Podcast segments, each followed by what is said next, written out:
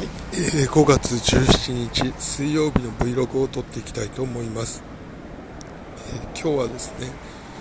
えーまあ出社今日もですかね出社しながらでございます。えっ、とあなんか2つかと思うんですけども1個目があ3つですかね。1個目がなんかすごいやっぱり最近急に暖かくなりましたねと。いう話です。あの昨日もそうだったんですけども今日も本当にすごくいい天気でですね、まあ、なかなかどうしてという感じでございます、えーなんで本当に子供の小学校なんかは熱中症でお家に帰った人なんかもいたようでまあそれはさもありなんという感じでですねえー私もですね、あの日中はちょっと注意して水分取ったりミネラル取ったりしようかなまあ外仕事じゃないんですけど、まあ、単純に慣れてないので暑さに。それは多分そういうのは出てくるよななんてことを思ったのが1点目。で2点目はあの昨日の春巻きの話をしましたけどもやっぱり春巻きのことは一昨日だかな。もう喋ってたみたいで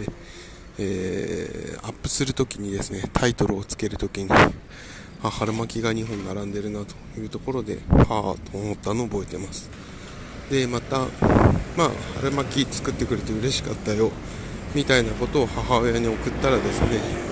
母親からもですねまあそれがばあちゃんと似てたっていう話もしたんですけどもまあその自分の好きな料理とか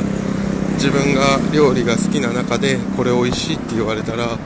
それってすごく覚えてるもんだよみたいなことを言ってですねああまあなんか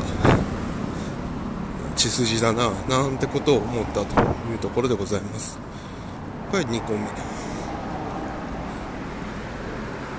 で3つ目はえっ、となんだっけ。あそうそう。子供の運動会みたいなところでまあ子供はあのリレーの選手になってますと。で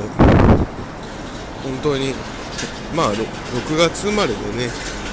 ちょっと早生まれ側だって早生まれっていうんですか遅生まれっていうんですか、まあ、成長早い側だっていうのがまあ1個あるんだと思うんですけれどもあの私なんかはですね3月生まれだったっていうのもあるんでしょうけどそういうののリレーの選手とかには一切なったことがなくて、まあ、そういうので見ると本当に何て言うんですかまあ、すごいなというか貴重な経験をしているなということを思ったりします。でやっぱりその何て言うんですか昨日妻も喋ってましたけれどもやっぱり幼稚園と違って小学校は先生の口調だったり指導もまあある程度きついという感じでそうする。例えば〇〇さんもう言うこと聞けないんだったらもういい。やめな帰りなさい。とかなんていうんですかね。ほらいい加減にしなさいみたいな。そういうのがあると多分うちの長男とかあんまりそういうのを聞いたことがないのでああ結構ブルっちゃうんだろうなという感じで、うん、まあだから集団教育といいますか集団生活っていうのの厳しさですかね。で本当は僕の個人の思いとしてはあんまりそういうのはやんないでほしいなと思うんですけどもなんかそういうのはねその過程でやってよって思うんですけどまあそうもいかないでしょうから現にまあねうちの家族もそれができてるかっていうとまあできてないうちの子も